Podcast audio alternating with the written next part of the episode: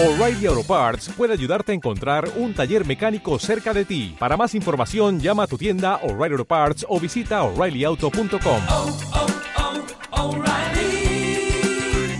oh, Parts. conocer lo que está sucediendo ahí desde eh, que ha sido desplazado el presidente. ¿Mm? Así es, le damos la bienvenida a Gladys Pereira, que es periodista del diario El Comercio. Gladys, colega, muy buenas tardes. ¿Cómo estás? Aquí Santiago Ponlecica, Gisela Larsen. Buenas tardes. Hola, buenas tardes Santiago, buenas tardes Gisela, ¿cómo están? Sí, este, nosotros en el país estamos viviendo ya desde hace un par de años una crisis constante que se ha agudizado eh, desde el miércoles pasado, ya cumplimos siete días eh, en el que el presidente, bueno, el expresidente Pedro Castillo eh, hubo un golpe de Estado, asumió una nueva presidenta y tenemos un montón de regiones en el país que están en protestas, que se han convertido en, en hechos de violencia que han motivado que hoy se declare en estado de emergencia todo el país por 30 días.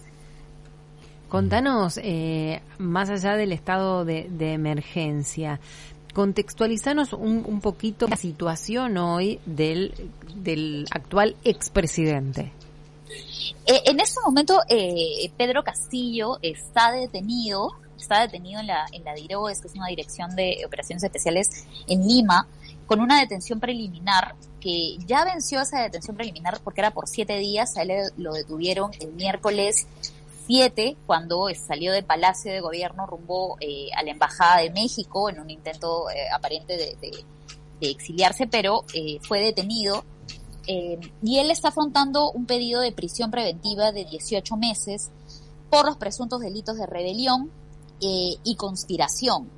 Mm. por el golpe el golpe de estado que él efectivamente dio al, al, al mediodía antes del mediodía minutos antes del mediodía del, del, del miércoles eh, pero este golpe no duró más de dos horas porque de hecho después de que él anunció en, en televisión, eh, en la señal abierta de todos los canales, anunció que cerraba el Congreso, que anunciaba, el, eh, digamos, la intervención eh, del Ministerio Público y toque de queda en todo el país, inmediatamente sus ministros eh, renunciaron, las Fuerzas Armadas anunciaron que no iban a respetar esta decisión.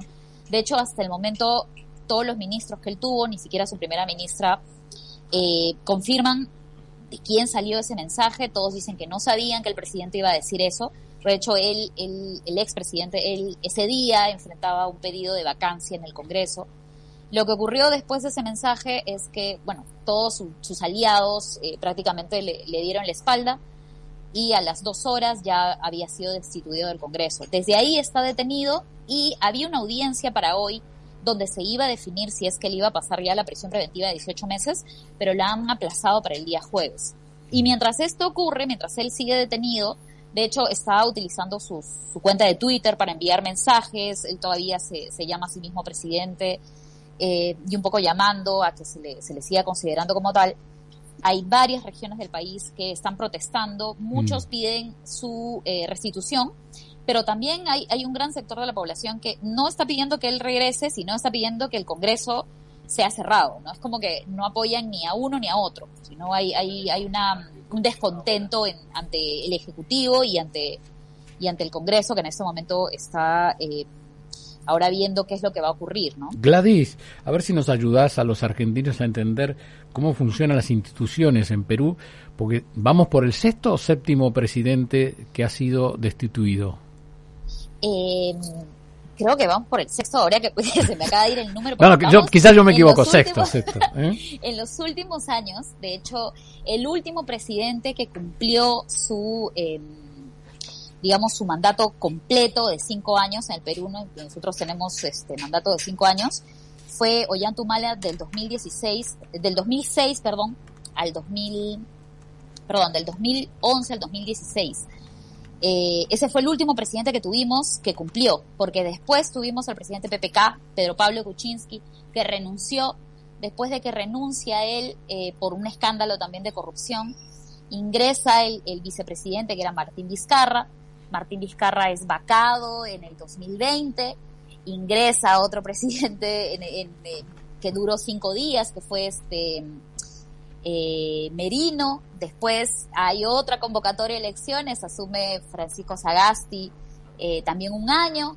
luego eligen a Pedro Castillo y ahora eh, Pedro Castillo duró un año un año y medio en, en, el mandato. Entonces, no tenemos una continuidad de gobiernos desde el 2016.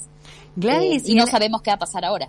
Claro, y en algún momento, porque la verdad es que a todos nos resulta curioso esto que, que ocurre en Perú, eh, digo, ¿en algún momento se plantearon cambiar el sistema o, o, o, tratar, digamos, o ver la posibilidad de evitar que se llegue a esto de, con, con los gobiernos? lo que pasa, o sea, ha habido unos intentos por, de hecho, gran parte de las protestas en este momento es porque se está solicitando una asamblea constituyente para poder establecer una nueva constitución. Ese es uno de los principales pedidos, por ejemplo, de la izquierda, eh, porque recordemos que la, la constitución vigente en el Perú fue es de 1993 con el gobierno de Alberto Fujimori, que ahora está preso claro. este, por delitos de, de, de, violación de derechos humanos. De hecho, está preso en la DIROES, donde en este momento está este, detenido preliminarmente Castillo. Y también recordemos que, que, quienes no, no tienen estos datos de la historia peruana, eh, eh, Fujimori también da un golpe de Estado en su momento, en, el, en 1992, y hay un, varios intentos por tener una nueva constitución, pero no llegan a ningún puerto. De hecho, hubo un referéndum y no se aceptó eh, perdón, no hubo un referéndum, pero había varios intentos porque hay un referéndum para poder eh, tener una asamblea constituyente y hasta ahora no, no, no ha podido encontrar eh, un respaldo mayoritario ¿no? por parte de, de, de la, del Congreso, que finalmente son los que deciden si es que vamos o no vamos a una asamblea constituyente.